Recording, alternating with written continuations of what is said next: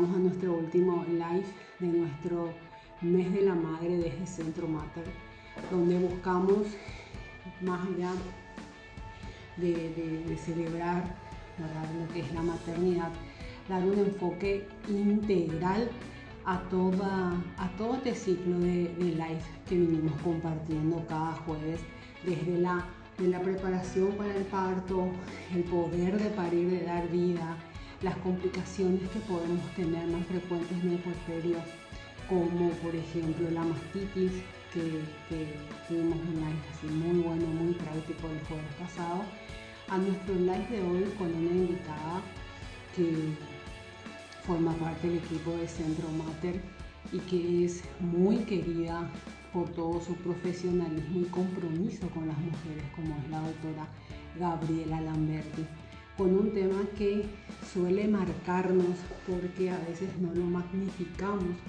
cuál es los cambios hormonales que podemos tener durante el embarazo mismo, el parto y el puerperio y cómo nos pueden llegar a afectar.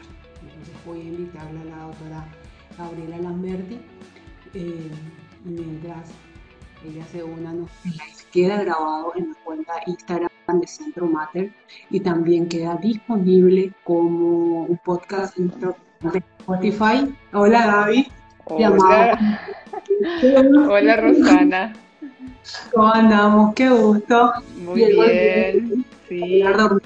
Igualmente, un gusto de poder, este, bueno, a través eh, de estos live y de la iniciativa de Centro Mater, poder eh, acercarnos eh, a las mujeres y a todas sus inquietudes y ayudar en lo que podamos. ¿sí? Muchas veces en, las consultas a veces este, quedan cosas en el tintero. Yo, eh, antes de entrar con la libretita, y me acomodo en el sillón, porque pasan tantas cosas y hay siempre uno corriendo eh, muchas veces precisamente si no traen en la libreta se olvidan de la mitad de las cosas que quieren eh, preguntar, ¿no es cierto? Pero eh, bueno, estos espacios son especiales justamente para eh, resolver un montón de, dudas y aclarar. Tal cual. No, gracias a vos por, por aceptar hacer este live y en realidad justamente es lo que buscamos y es sumando, ¿verdad?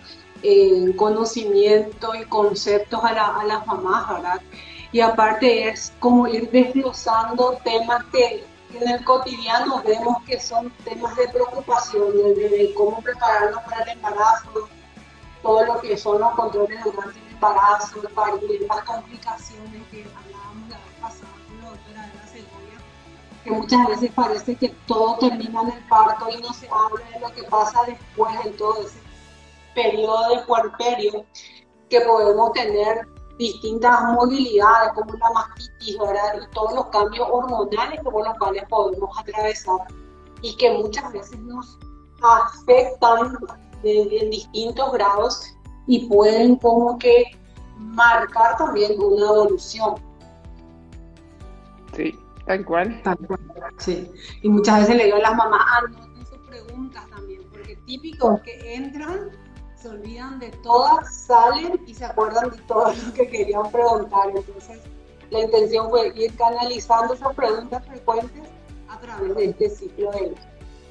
Bueno, yo empiezo con la primera gran pregunta entonces. Te escucho, Rosana. ¿Qué son las hormonas? Bueno, las hormonas. Las hormonas que son tan ligadas a las mujeres, ¿no es cierto? Y en realidad hormonas también tienen los varones, pero eh, todo lo que nos pasa se relaciona con las hormonas. Eh, somos muy hormonales, decimos. Bueno, y efectivamente es así. Bueno, las hormonas, sin darles una clase de, endocrinología, eh, sencillamente son sustancias que produce el organismo, que tienen, están están fabricadas por nuestro organismo ¿sí? con la intención de enviar una señal. Y esas eh, hormonas que se producen en distintas, en distintas glándulas de, nuestro organismo se secretan, o sea, se producen y se liberan en determinados momentos de, de nuestra vida en forma continua y van hacia una parte de nuestro cuerpo a decirle a ese órgano que tiene que hacer tal o cual cosa. O sea, las hormonas llevan una señal hacia, suponete las momento del mes hacia el útero y le dicen, prepárate porque va a salir un óvulo y a lo mejor aparece un espermatozoide y esta mujer se va a embarazar y vos tenés que prepararte para la anidación. Esa es la función de la hormona, eso hace eh, el estrógeno, eso hace la progesterona, eso hacen las hormonas tiroideas, o sea, con diferentes funciones, ese es el papel que cumplen, llevar una señal hacia una parte de nuestro cuerpo para que ese esa parte del cuerpo eh, haga determinada cosa.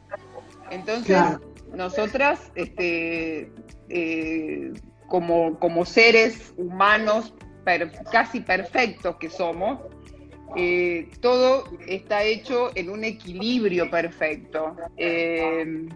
y bueno, que si no se sale de sus carriles, todo funciona bien. Y por supuesto, después los famosos problemas por alguna cuestión que tiene trasfondo hormonal. Pero básicamente eso es, eh, esos son las hormonas. Las capitanas de nuestro cuerpo. Me encanta. Y Gaby, hablando, digamos, de, de, nuestro grupo en este mes, sabemos que tanto el embarazo como el momento del parto y el puerperio son situaciones especiales en las cuales las hormonas juegan un rol protagónico. Esto nos beneficia, nos perjudica. Eh, ¿Cuál es el impacto de, las hormonas dentro de estos tres grandes procesos en la vida de la mujer? Bueno, hace un ratito las hormonas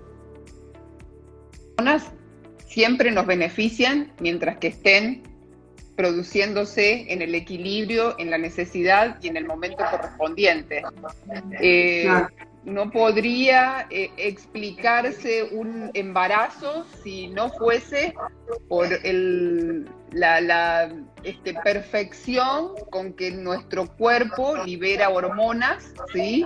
para que se produzca la ovulación y después de la ovulación y, la y si sucedió la fecundación, el útero se prepare y eh, se producen señales hormonales entre ese huevo fecundado y el útero para que se produzca la anidación y continúa el ovario produciendo hormonas para que ese útero no rechace a ese huevo y el embarazo continúe hasta que el embarazo a través de la placenta se independiza y empieza a producir sus propias hormonas o sea, las hormonas, y estoy hablando de hormonas, tenemos muchísimas, ¿no es cierto? Pero nuestras hormonas fundamentales son nuestras hormonas sexuales femeninas, que son el estrógeno, la progesterona, y a partir del embarazo empiezan otras eh, a, necesitar, a necesitarse para que el embarazo transcurra normalmente, como son este, la prolactina y después viene la oxitocina y la lactógeno placentaria y las hormonas tiroideas, o sea, todas en una conjunción perfecta hacen, ¿sí? Precisamente que el embarazo, el embarazo se produzca, se sostenga, mantenga, transcurra los nueve meses y finalmente, ¿sí? Llegado el momento del parto, también por una cuestión hormonal, se produce la expulsión del bebé y después comienza la lactancia, que también tiene una dependencia hormonal, o sea, te das cuenta que estamos sostenidas por la función hormonal, son los órganos lo que van haciendo, pero la señal parte desde las hormonas. Entonces, eh, bueno, es indudable el, el, papel fundamental que tiene toda esta sincronía de hormonas que se van produciendo en el transcurso del embarazo. Siempre nos favorecen. Por supuesto que si hay algún desequilibrio o algo que no, que, no esté bien por alguna patología, alguna enfermedad que transcurra en el embarazo y que tenga que ver con la producción hormonal, bueno, el trastorno en la producción nos va a perjudicar a nosotros y los puede perjudicar al bebé. O sea, hay diferentes enfermedades endocrinológicas, así se llaman las enfermedades que, tienen que ver con, con, alteraciones en, en, la producción de hormonas que pueden perjudicar el embarazo y que pueden perjudicar este, el puerperio en el periodo de la lactancia, por ejemplo. Ya, y usando esto justamente nos están mencionando de, hormonas que pueden alterarse durante el embarazo. Hay dos tipos, sé si el embarazo puede generar, por ejemplo, la manifestación de un hipotiroidismo o la digamos, la movilidad, una de las movilidades más frecuentes que es la diabetes estacional, que es una traducción hormonal también como inducida por el embarazo, ¿verdad? Bueno, eh, sí, tanto la enfermedad de la tiroides, eh, ya sea en menos o en más, que es el hipotiroidismo o el hipertiroidismo, lo más frecuente es que la, tiroides funcione en menos y produzca hipotiroidismo y la diabetes gestacional o la diabetes previa, pero la diabetes gestacional, que tiene que ver con la insulina, que también es una hormona, son como las enfermedades este, endocrinológicas más frecuentes. El hipotiroidismo es muy frecuente en las mujeres y fundamentalmente en la etapa reproductiva, o sea, hay muchas mujeres que comienzan sus embarazos siendo hipotiroideas. Pero también hay mujeres que tienen como una enfermedad solapada, eh, todavía no manifiesta, y que en el embarazo eh, o el embarazo es como un gatillo eh, con un aumento de necesidad de hormonas tiroideas, ¿sí?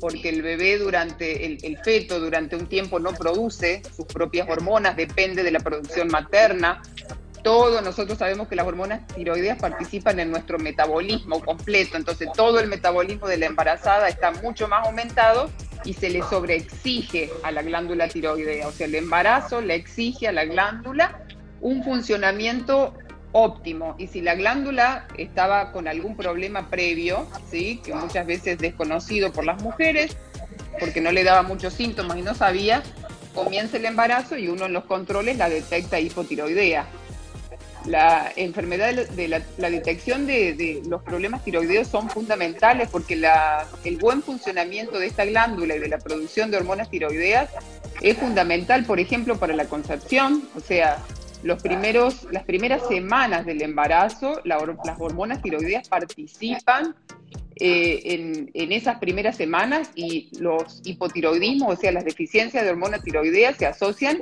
con abortos por ejemplo. Después, si no produjo un aborto y el embarazo continúa, precisamente un déficit de hormona tiroidea puede afectar el desarrollo neurológico del feto, porque bueno, nosotras sabemos que todo lo que nos pasa a nosotros de alguna manera les pasa al bebé, porque estas hormonas atraviesan la placenta y tienen acción sobre los tejidos fetales. Y las primeras semanas del desarrollo fetal son fundamentales, eh, o sea, las primeras semanas para el desarrollo neurológico son fundamentales y las hormonas tiroideas tienen una acción fundamental en el desarrollo neurológico. Así que es sumamente importante detectar en forma precoz si uno está con un hipotiroidismo. Después, eh, por supuesto que si uno las suplementa y las controla, las este, complicaciones del hipotiroidismo prácticamente desaparecen, como por ejemplo la hipertensión arterial, que se asocia al hipotiroidismo, también es más frecuente que tengan partos prematuros, eh, trastornos en el crecimiento fetal, o sea, participan en el crecimiento del feto, por lo tanto se asocia a veces con restricciones de crecimiento, o sea, que el bebé no crece adecuadamente, con hemorragias postparto, o sea, hemorragias en, el parto, atonías uterinas y hemorragias. Bueno, y después la otra parte, que la puedo comentar ahora o la volvemos a comentar después. Ahora hablamos del embarazo. Claro, no, no. Eh, acá del embarazo. Por parte. También, sí, por parte de Bueno, y eh, con respecto. Antes que nada, quiero decirte, Gaby, ¿verdad? Que nos están mandando un montón de mensajes que sos la mejor doctora, ¿verdad? Muchos cariños y muy agradecida a todas las personas que se están uniendo a este live porque fue preparado con, con cariño, decir, con las ganas de, de, poder sumar, como dije anteriormente, ¿verdad? Y acá todas los pacientes y alguien más, así que son divinas, así que para esos mensajes. No, quería resaltar nomás por lo que estabas comentando.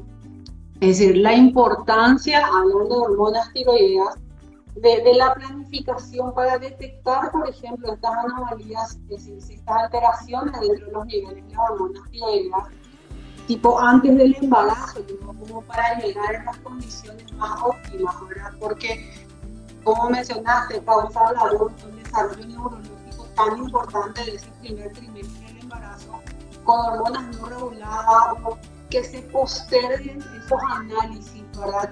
Tipo, bueno, voy a hacer la semana que viene, la semana que viene, vamos postergando el momento ideal de detección de alguna alteración. Sí, absolutamente. Porque de hecho que para, eh, bueno, eh, eh, o sea, el papel fundamental, recalcamos otra vez, del desarrollo neurológico, la participación en el desarrollo neurológico y que esto sucede en las primeras semanas del embarazo, muchas veces cuando todavía muchas mujeres no saben que están embarazadas. Y eh, precisamente eh, porque también se asocia a pérdidas de embarazo, por eso la programación previa y saber en qué estado me encuentro con mi tiroides antes de buscar un embarazo también es muy importante, porque me puedo encontrar con que de repente eh, tengo una pérdida, un aborto precoz y había sido que era porque estaba hipotiroidea y lo descubro después de la pérdida, ¿no es cierto? Entonces, el valor eh, innegable del control preconcepcional y la programación del embarazo, bueno, fundamental. Eh, que, eh, bueno, no lo vemos con mucha frecuencia, pero como que los tiempos van cambiando y, y, las mujeres saben de esto y de la necesidad y la importancia de sabernos en el mejor estado para, para llegar al embarazo, o sea, en nuestro mejor momento. Nosotras tenemos que embarazarnos en nuestro mejor momento. Y si es que fue no programado, porque bueno, por supuesto que eso puede suceder, y este, entonces eh, hacer el control o, recurrir al control eh, prenatal lo antes posible, como eh, eh, justamente para poder intervenir si hubiese necesidad con, el tratamiento este, necesario para evitar las complicaciones o las consecuencias de esta situación. No, y es importantísimo porque, como decía una colega, uno solo busca lo que sabe y es importante que tanto como profesionales y como pacientes sepamos de estas situaciones, ¿verdad? Como para magnificar la importancia, ¿verdad? Entonces uno busca, lo detecta, interviene y, el pronóstico de esa gestación cambia. Cambia. Es diferente. Absolutamente. Y, y cada vez estamos viendo nosotros cada vez estamos más diagnóstico de tiroidismo. Y, y, no busque ahora y más, sino que en realidad se empezó, con base al, conocimiento, se empezó a, con una búsqueda más intencionada y por ende estamos teniendo más diagnósticos que antes pasaban como solapados o se veían complicaciones del, embarazo que, que, no se le daban respuestas, ¿sí? que suele pasar pero sin dar una respuesta y Gaby en relación a la diabetes gestacional, que tanto desde el punto de vista neonatal nos impacta. Bueno, yo siempre le digo a mis pacientes cuando, eh, bueno, primero la importancia de en, su primer control, este, tener la determinación de la glicemia y a partir de ahí, cuando nos encontramos con valores un poco este, que serían como una luz amarilla de un semáforo, eh, les explico de la importancia que tiene embarazarse con valores de azúcar normal. Resulta que eh, lo que nosotros le decimos la hiperglucemia, que es eh, valores de glicemia por encima de los valores normales, son absolutamente perjudiciales ya desde la etapa embrionaria, o sea, son embriotóxicos, producen trastornos que otra vez, así como hace un rato hablamos del, hipotiroidismo, eh, iniciar un embarazo con, con glicemias aumentadas puede ser el equivalente a una pérdida del embarazo. Eh, el embarazo de por sí, o sea que uno también puede estar de repente con una diabetes o una prediabetes y estar en desconocimiento porque hacía mucho que no me controlaba y me encuentro con un embarazo y con este, azúcares alterados ya en mi primer trimestre, en mis primeras semanas. Bueno, eso es eh, una alarma inmediata, o sea, desata un, estado de alarma como para poder intervenir eh, fundamentalmente o primeramente a través de la alimentación y tratar de, nivelar esos niveles de azúcar que serán perjudiciales durante todo el embarazo en, distintas, este, en distintas etapas y en, con distinta connotación si es que no logramos controlar eso. Porque eh, durante el embarazo ¿sí? las glicemias le van ocasionando al bebé, ¿sí? si bien es fundamental para el crecimiento del bebé. O sea, uno no puede pensar en un crecimiento fetal si no le aportamos azúcar. Es así de importante, o sea, hasta la más diabética no puede dejar de consumir hidratos de carbono.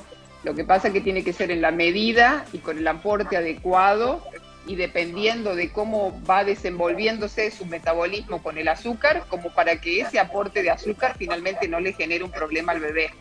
El embarazo de por sí es un estado diabetógeno. Eso significa que la embarazada en determinado momento, fundamentalmente después del segundo trimestre, y eso nosotros le decimos, qué sé yo, a partir de las 22 semanas, que es el quinto mes, y a partir de ahí va en aumento, nuestro cuerpo se vuelve resistente a la insulina. ¿Qué significa eso? O sea, hay un aumento de la resistencia a la insulina y a través de eso se genera el problema de la diabetes gestacional. La insulina es una hormona que se produce en un órgano eh, abdominal que se llama páncreas. El páncreas produce insulina y la insulina se encarga de decirle a todas las células de nuestro cuerpo que se abran para que entre el azúcar. Es, Nuestras células tienen que responder a esa orden que le envía la insulina. En determinado momento nuestro cuerpo, estando embarazada, se vuelve resistente, no le lleva la punta de la insulina. Eso va empeorando en la medida que van pasando las semanas. Y entonces, ¿qué significa eso?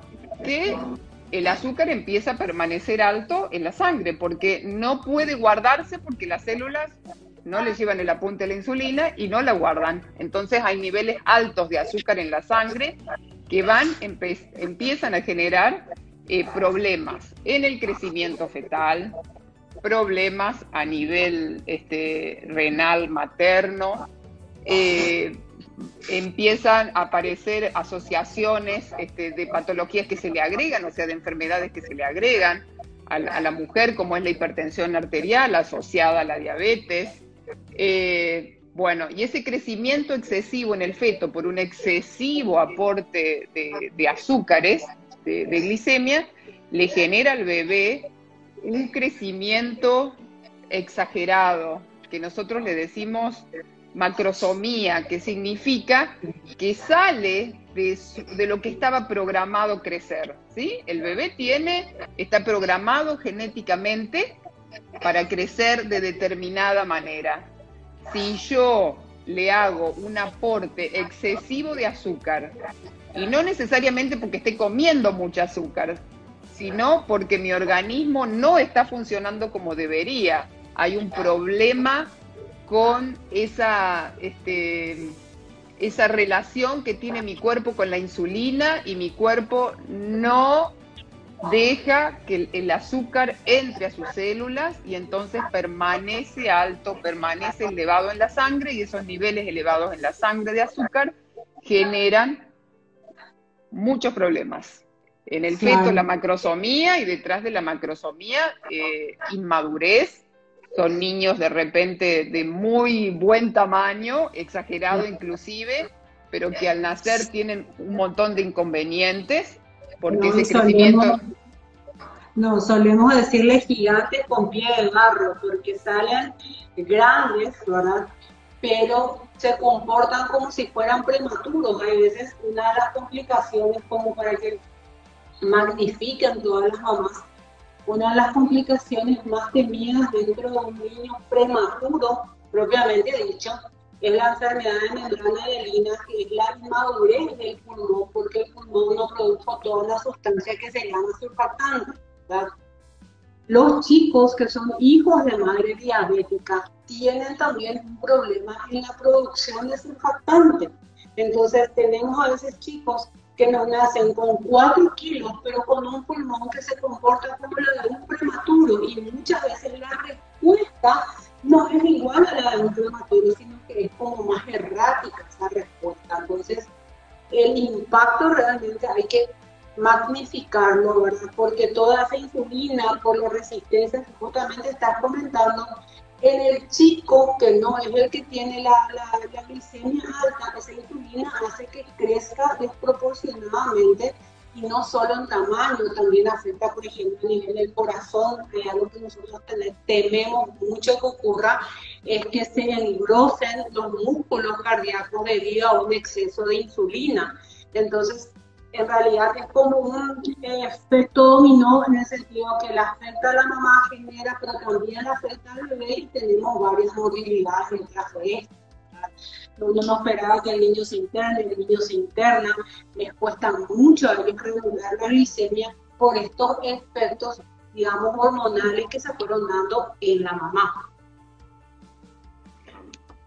Sí, totalmente. Eh, bueno, las primeras medidas siempre son tratar de, a través de la alimentación, eh, poder controlar esto.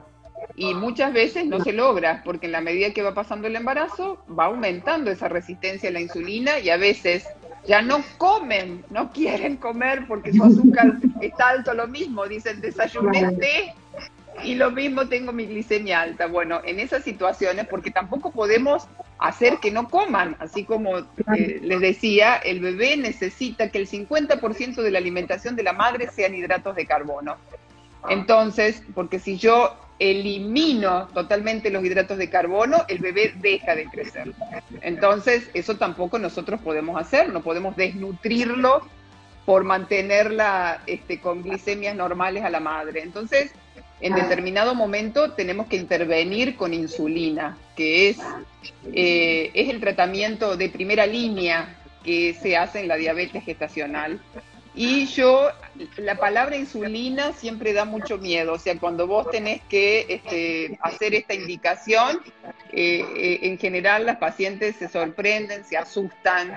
Y yo les digo, bueno, la insulina es es un medicamento, como yo tomo un medicamento todos los días porque tengo problemas de tiroides y me tomo la pastilla todos los días, la insulina, en vez de tomármela como pastilla, me la pongo como inyección, ¿no es cierto? Pero es algo a, lo que no hay que temerle. Eh, he tenido, me acuerdo de una paciente que se negaba absolutamente a la diabetes, se negaba al tratamiento y, bueno, y que recurrió a varios médicos buscando que alguien le dijera que no era diabética y que no necesitaba tratamiento. Bueno, porque precisamente, bueno, uno se asusta, pero creo que el conocimiento, todo esto que uno tiene oportunidades de, de, de, contar y de ilustrar y de tratar de hacer que estas cosas que son bien complejas se no tan complejas para nosotros como médicos, pero muy complejas para, una persona, claro, que no tiene nada que ver con, la salud, eh, el conocimiento de todo esto, la familiaridad, el poder entender la importancia de, lo que a, cómo lo que a mí me pasa le va a afectar al bebé, hace que, que bueno, que las mujeres se empoderen y, y bueno, llevan a, cabo todos estos tratamientos que son, sí, este, meticulosos, rigurosos, etcétera, pero que gracias a eso uno llega a buen puerto con embarazos, eh, o sea, con bebés recién nacidos, sanos, sin complicaciones eh, neonatales, que de no haber sido por el diagnóstico, el tratamiento adecuado, el compromiso del paciente, de la familia del paciente que está ahí apoyándolo, etcétera, eh, bueno, muchas veces una diabetes gestacional no diagnosticada o maltratada termina con una muerte fetal intraútero, que es lo más penoso, pero, pero todavía sucede. Ocurre y es demasiado triste, es decir, algo que es muy difícil de superarlo y asimilarlo en ese momento, más todavía cuando sentís que, que pudo haber sido evitado, ¿verdad? No existe nada peor que una muerte que pudo haber sido evitada y no hablemos de, un, de un, bebé, de un feto que, que, era deseado y era esperado, ¿sí? Gaby, como para cerrar el capítulo de hormonas y embarazo, quiero hacerte dos preguntas, ¿verdad? que nos hacen. Una es si son las hormonas las que dan las náuseas y malestar. Esa es una pregunta. La otra dice, ¿el azúcar elevado puede producir desprendimiento? Esas dos preguntas. Bueno, el, el, primer trimestre, que son las primeras 13 semanas de embarazo, eh, se caracteriza precisamente por una este, intolerancia gástrica que se expresa a través de náuseas, malestar estomacal y, vómitos, que forma parte, primero que todo, de una adaptación que tiene que hacer nuestro aparato digestivo precisamente a los cambios hormonales. Eh, eh, provocados eh, a partir del inicio del embarazo. Entonces es una cuestión adaptativa, a veces este, lo logra mejor y otras este, les cuesta mucho más. Aparentemente, o podría haber en algunas situaciones, eh, hay lo que se llama este, un hipertiroidismo fisiológico, que no es un hipertiroidismo patológico, sino que se trata de esto. Resulta que cuando nosotras nos embarazamos empieza a producirse a través de la placenta una hormona que no existe en nuestro cuerpo si nosotras no estamos embarazadas, que es la HCG, la famosa hormona del embarazo, la que yo me doso para saber si estoy o no embarazada.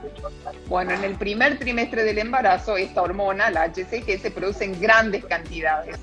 Y resulta que es muy similar a otra hormona que es la hormona estimulante de la tiroides. Las dos se producen en el cerebro y esta HCG, que es muy parecida a la hormona estimulante del tiroides, estimula sin querer a la glándula tiroidea. O sea, la, la, tiroides responde a esa hormona que no es la que le corresponde estimularla, pero como es muy parecida, y entonces provoca, entre comillas, durante unas, unas semanas como un hipertiroidismo fisiológico en donde aparece eh, el tema de las náuseas y el malestar. Por eso, de repente, las embarazadas de gemelos, ¿sí? En donde hay más hormona HCG, porque hay más de una placenta, o hay una placenta, pero una placenta más grande, porque el embarazo es múltiple, tienen mucha más de esta hormona HCG, tienen mucho más malestar.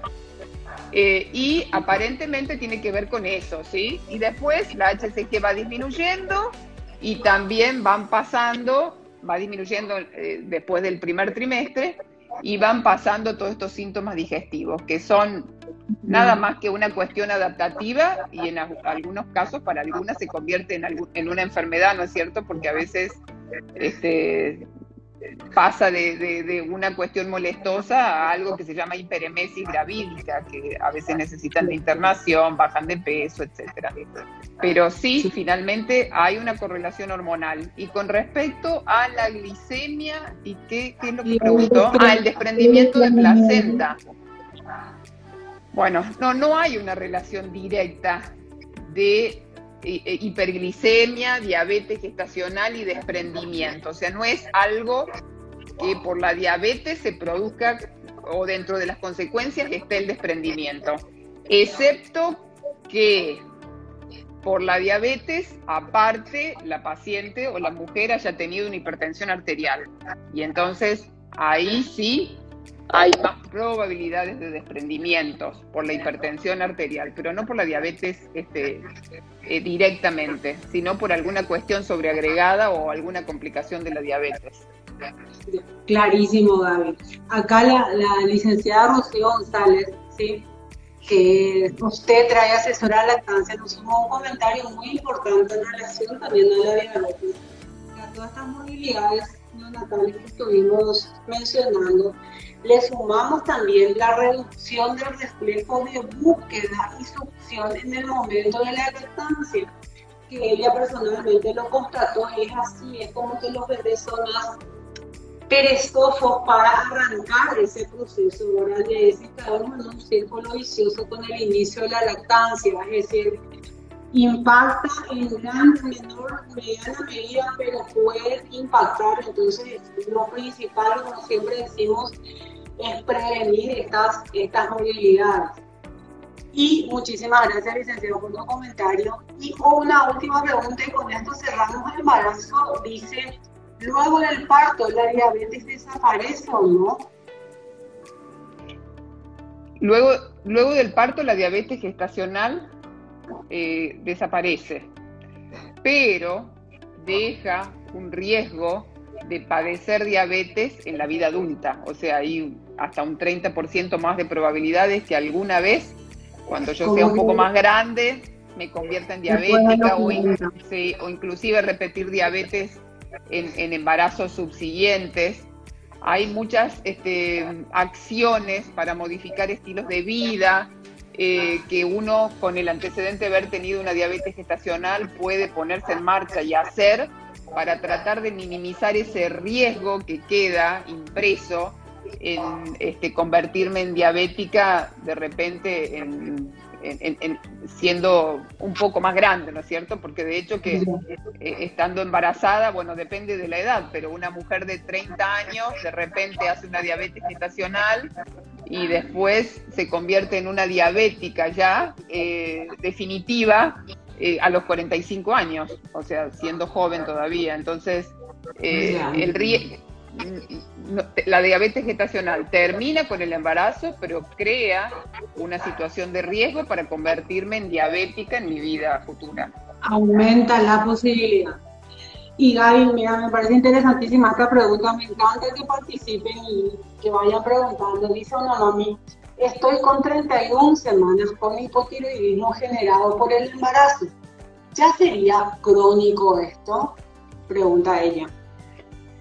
Bueno, la, causa más frecuente del hipotiroidismo es eh, una enfermedad autoinmune. Autoinmune significa que nuestro propio cuerpo produce sustancias que atacan a nuestro cuerpo. Eso es autoinmune. O sea, en mi cuerpo que de repente se le ocurrió que no la conoce más a la, a la tiroides y produce una sustancia que la ataca, la inflama, la enferma eso se llama tiroiditis autoinmune de Hashimoto. Esa es la causa más frecuente por la cual la tiroides deja de funcionar.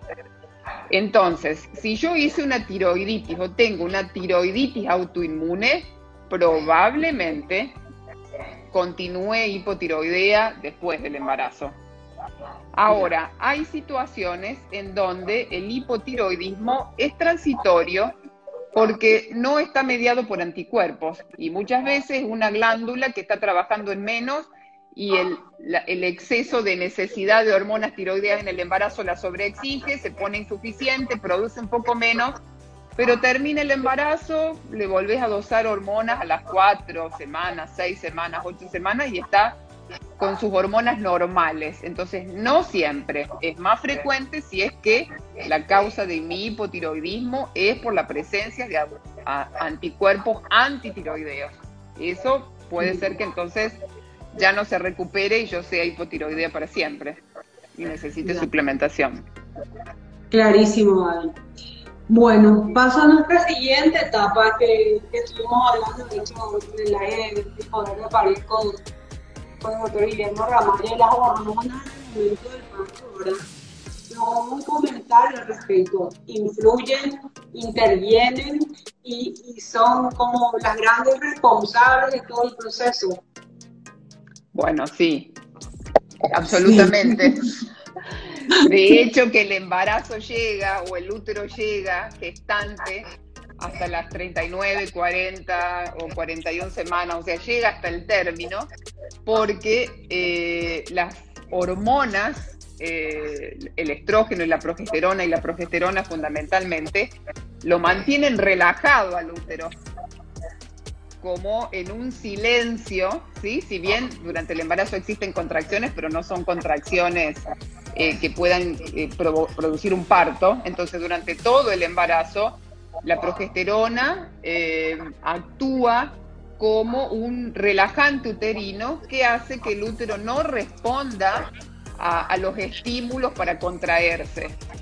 Eso, sí, eh, al final del embarazo, ese efecto que hacen estas hormonas sobre el útero va desapareciendo y van dejando libres algo que se llama receptores, porque las hormonas van a un órgano y se tienen que unir a algo para darle esa señal y decirle, mira, yo vengo a decirte esto. Eso se llaman receptores. Entonces nuestro útero durante el embarazo y solo en el embarazo, no existen fuera del embarazo, tiene receptores para una hormona que se llama oxitocina esos receptores están como bloqueados durante todo el embarazo por los estrógenos y la progesterona, fundamentalmente progesterona. Al final del embarazo, eso se va como, va como desapareciendo ese efecto bloqueante sobre el útero y el útero queda expensas, expuesto, todo expuesto a la acción de la oxitocina. Hay una cuestión ahí, eh, bueno, que sucede desde el comienzo entre el feto y la madre eh, hay una interacción, o sea, el embarazo es una relación perfecta entre el feto y la madre, porque el feto eh, eh, no está ajeno a las cosas que le van pasando a la madre. De hecho, que desde el feto parten hormonas que la madre utilizará, por ejemplo, después para el momento del parto. O sea, el feto participa, por ejemplo, en el, que todavía no es feto, sino que es embrión, en el momento de la implantación, también depende del embrión, depende del útero y depende de las hormonas de la mujer, pero también depende del embrión. O sea, desde esos primeros días, siete, ocho días, desde la concepción, ya hay una una comunicación entre el embrión en ese momento y, el cuerpo materno y la mujer que se prolonga durante todo el embarazo y que es fundamental para cuando llega el final y se tiene que producir el parto. Entonces la cuestión es que llegamos a los nueve meses, eh, se desbloquearon y se expusieron todos los receptores para oxitocina y el útero, que es un músculo, responde a esa hormona con contracciones. Esa hormona se produce en el cerebro y eh, es liberada en grandes cantidades, ¿sí? Eh, durante, precisamente al final del embarazo, en las últimas semanas, y por supuesto una gran oleada de oxitocina el día en que el, día destinado al nacimiento y el útero eh, queda este, expuesto a esa acción que le genera una contracción. ¿sí? Ahí participa el calcio y participan prostaglandinas y otras sustancias, o sea, un conjunto de, situaciones, pero la, la, gran vedette allí es la oxitocina. Claro, me encanta. Que ayuda a que nazca, que generemos vida. Bueno, Gaby, y el puerperio. Es muchas veces hasta, hasta ese momento de, nacer, hasta toda esa acción de la oxitocina, la hormona del amor que decimos todo, genial, y la montaña rusa de, de niveles hormonales por los cuales podemos atravesar. Pero en el puerperio, ¿cómo nos influyen? Desde la lactancia, desde el estado de ánimo de la mamá, la depresión postparto, ¿tiene algo que ver con nuestros niveles hormonales?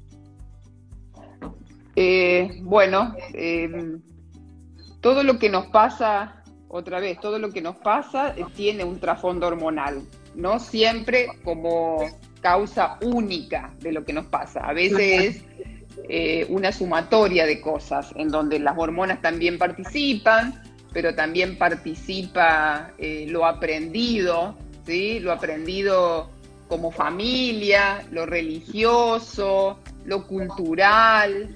Eh, bueno, o sea, hay diferentes cosas que nos pasan eh, que, interfieren en lo que sentimos, de la manera en que nos comportamos, en donde sí, las hormonas son fundamentales. De hecho, que para que el parto se produzca, se produce una caída brusca de estrógenos y progesterona, para que entonces aumente la oxitocina, aumente la prolactina, se produzca el parto, mis pechos, mientras que yo estoy con contracciones y produciendo oxitocina, mis pechos empiezan eh, a, producir, bueno, eh, eh, primeramente calostro, pero bueno, la futura leche, eh, la oxitocina empieza a producir también un reflejo de eyección en mis pechos, eh, o sea, el trasfondo hormonal de toda esa situación es innegable.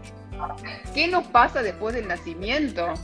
Bueno, muchas cosas. Primero hay una cuestión psicológica detrás de, este, de que se desocupe el útero. Hay una, hay como una sensación, eh, si bien de uno tanto espera y tanto ansía ver el bebé y que esté afuera, cuando lo tenemos afuera hay una especie de sentirme vacía, sentirme, este, hay como un exceso de, sensibilidad, eh, una necesidad de, una este, relación, o sea, porque de hecho que la lactancia establece el, nacimiento y la lactancia, la, mirada con el recién nacido, el contacto del recién nacido en el pecho en el preciso momento o inmediatamente después del nacimiento, todo eso genera un vínculo que es fundamental para el sostenimiento eh, de la lactancia,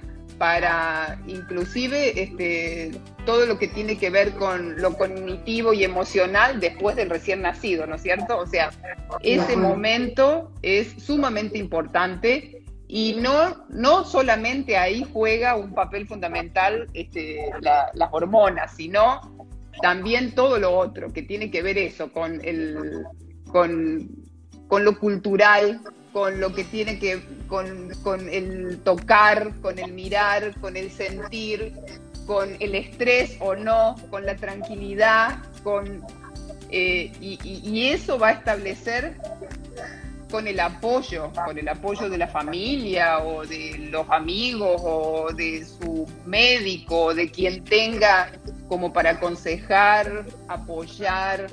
Eh, bueno, todo eso hará que el puerperio ¿sí? y todo el periodo de la lactancia sea un momento este, de, mucho placer a pesar del sacrificio y la renuncia que eso significa.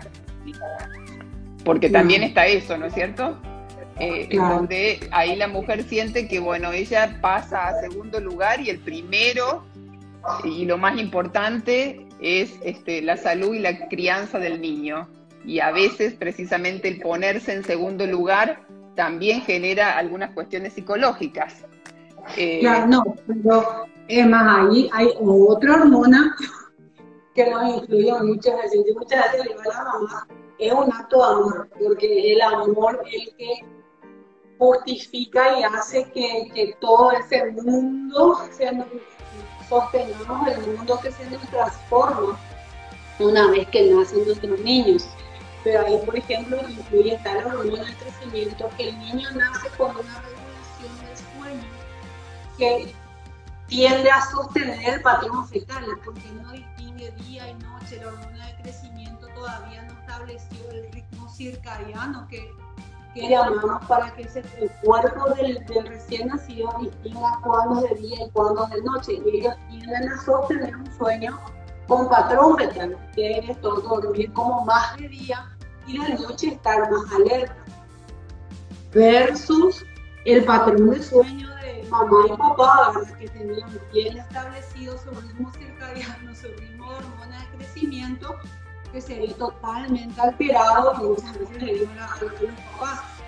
El, el, el, bebé puede estar así, fiesta, fiesta, hasta las 5 y 59 de la mañana, y a las 6 de la mañana se queda dormido, que era su ritmo dentro de la panza y los papás con los ojos así totalmente cuadrados por, la noche de poco sueño que se. Y eso también tiene, digamos, una causa y es producto de una respuesta hormonal. Entonces, realmente lo que estás mencionando es importantísimo todo ese apoyo del entorno, entender, digamos, todos estos sentimientos y el impacto de estos cambios hormonales que justamente dijiste que bajan, por eso me encanta decir la montaña rusa las hormonas, porque bajan en picada, unas suben en picada, otras, y generan todos estos procesos de cambio. Pero podemos decir, Gaby, que influyen también en lo que es depresión postparto, porque es una entidad que muchas veces nos cuesta asumir que existe y sin embargo la, la, habla de una incidencia importante en distintos grados. Esto puede asociarse a, a nivel a, todo este esta tormenta hormonal por la cual van atravesando ¿no? Eh, sí, eh, puntualmente, por ejemplo, que, que, lo hablamos antes, el tema del hipotiroidismo. El hipotiroidismo eh, puede generar después del parto, o sea, una de sus consecuencias, fundamentalmente cuando no está bien tratado, puede generar este, una depresión postparto. Muchas veces uno tiene anticuerpos antitiroideos sin ser hipotiroideos. Y resulta que estos anticuerpos son como predisponentes a hacer hipotiroidi eh, a hacer depresión postparto. Nosotros ahora en los controles en, el embarazo les pedimos de rutina, así como les pedimos un, chequeo de su dosaje hormonal tiroideo, le pedimos anticuerpos. A veces nos encontramos con que solo hay anticuerpos, pero eso tiene que ser otra vez una luz amarilla para acordarnos que esas mujeres tienen más este, riesgo de después del parto a hacer una tiroiditis postparto y una depresión. Y entonces uno piensa, y si no lo piensa, no lo diagnosticás, y si no lo diagnosticás y no lo tratas correctamente, puede ser una catástrofe para la madre, para el bebé, para la pareja.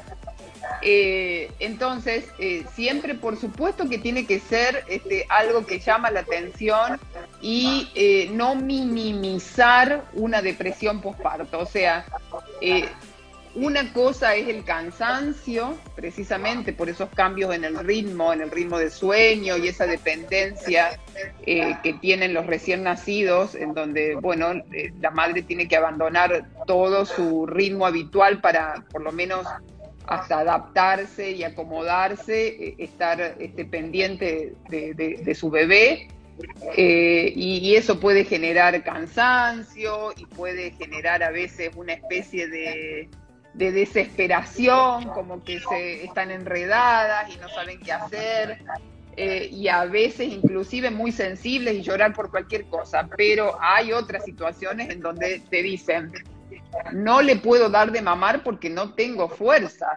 Eh, no puedo, yo lo quiero al bebé, pero no tengo ganas de alimentarlo, no tengo ganas de levantarme, eh, quiero llorar con el bebé. Bueno, esas cosas tienen que llamarnos la atención porque eso es una depresión. Y la depresión se, eh, se trata, o sea, no hay que minimizar y decir, bueno, ya te va a pasar, y esto es normal y esto le pasa a todas, sino que uno tiene que tratar de investigar y poder precisamente, si estamos frente a una depresión postparto, tomar medidas y el tratamiento correspondiente. Actualmente, antes la lactancia era como un momento en donde la madre no podía tomar ni agua porque el agua le podía hacer mal al bebé, qué sé yo, cualquier cosa, jugo de naranja y comer cebolla, nada se podía. Ahora hay, como una apertura mayor, mayor conocimiento, entonces hasta podemos usar antidepresivos. Y realmente el cambio, eh, después de, un, diagnóstico bien hecho y, un el instaurado el tratamiento, el cambio es este, espectacular y muy beneficioso para el binomio, porque detrás del padecimiento de la madre está un recién nacido que necesita de esos días y son fundamentales para su desarrollo, ¿no es cierto?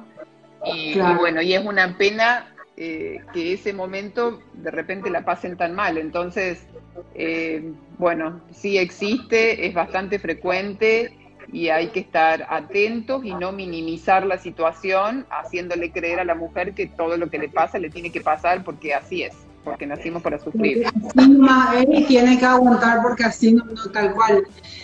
Y es tan importante esta, toda esta información que estás dando y que hoy hay como una mayor apertura y se habla más de esto, ya se habla de, justamente ahí preguntaba si hace parte respetada en realidad.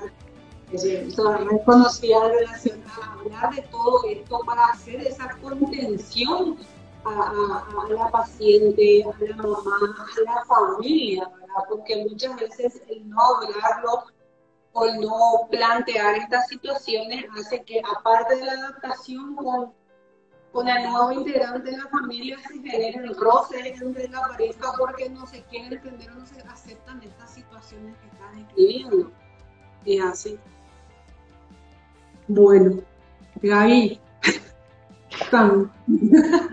Si me, si me seguís dando letra, voy a estar toda la noche acá hablando yo.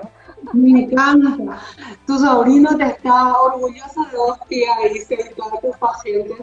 No, eh, no comió el tiempo y, podemos hablar muchísimo de esto y realmente eh, es fantástico, ¿verdad? Saber conocerlo, intervenir a tiempo, ¿verdad? Hablarlo, preguntar, que las mamás se sientan contenidas, que estén informadas sobre todo estos aspectos, porque también cambian los resultados, es decir, de nosotros como profesionales, ¿verdad? Vemos mejores resultados en un embarazo, mejores resultados en un parto, mejores resultados dentro del puerperio, cuando manejamos toda esta información, cuando le damos a cada cosa sus roles y muchas veces las hormonas, por ejemplo, y a mí me encantó cuando se nos ocurrió porque pocas veces se habla, ¿verdad? Todo el mundo dice las hormonas en la lactancia, pero pocas veces se habla del real impacto y cómo van influyendo en todas estas etapas por las cuales uno puede atravesar. Así que de corazón, gracias. Te, te pido unas palabras de redondeo para poder ir cumpliendo con nuestro tiempo. Bueno, no, eh, sencillamente eh, volver a, recalcar lo maravilloso de nuestro cuerpo y cómo cada cosa está eh, genialmente diseñada, eh, que el funcionamiento de, nuestro cuerpo, eh, si todo va bien, prácticamente muchas veces no, se necesita de ninguna intervención, lo que se necesita es de conocimiento, o sea, nosotras tenemos que conocer qué, qué nos pasa y por qué nos pasan las cosas. Y ese conocimiento hace que entonces uno transcurra eh, un, un, momento que es de salud y no de enfermedad, como es el embarazo y como será el parto y como será después el puerperio y la lactancia. O sea, el puerperio, para las que de repente no les suene mucho la palabra, es el momento después del parto, o sea, todo lo que pasa después del parto. Nos desembarazamos, pero, pero ya no somos las mismas. Eh, ya no seremos nunca más las mismas. Eh, bueno, y, eso eh, es algo, todo lo que nos pasa es algo absolutamente fisiológico que está pensado y diseñado para que transcurra en general sin inconvenientes. Nosotros, los médicos, yo le digo a mi paciente, yo te acompaño en el transcurso del embarazo y te acompañaré en el parto. Vos sos la que está embarazada y a la que le van a pasar todas las cosas y vos sos la que la que lo va a parir al bebé. Yo tengo que intervenir, ¿sí? Solo si hay alguna señal en donde las cosas este, puedan eh, resultar eh, eh, perjudiciales tanto para ella como para el bebé. El resto está perfectamente diseñado. Si nosotras nos conocemos y conocemos ese funcionamiento, el embarazo puede transcurrir, que así debe ser, como algo maravilloso. Es un momento de la vida eh, no sé, único y que, bueno, es una experiencia, ni que hablar, la experiencia del parto, para quienes pudieron tener un parto vaginal, normal, y para quienes no, por determinadas circunstancias, también el recibir un, bebé en tus brazos, así ya haya salido por una, eh, un corte eh, en tu panza, bueno, poder prenderlo al pecho, ese vínculo, eh, eh, que esa persona que algún día va a ser un adulto, ahora dependa de lo que vos podés darle, eh, te demostrás a vos misma todo lo que sos capaz de hacer. bueno, no, sé. Muchísimas gracias a la doctora Gabriela Lamberti. De corazón, dar vida y lo resumiste fantástico. Tener conocimiento disminuye las intervenciones. Gracias por participar. Sabemos el, el momento, mucha fuerza para tu mami. Te queremos y muchísimas gracias Gaby por lado. Bueno, no, gracias Rosana, muchas gracias y un beso a todos los que están del otro lado. Chao. Y acá estamos para ayudar. Me encanta, muchísimas gracias.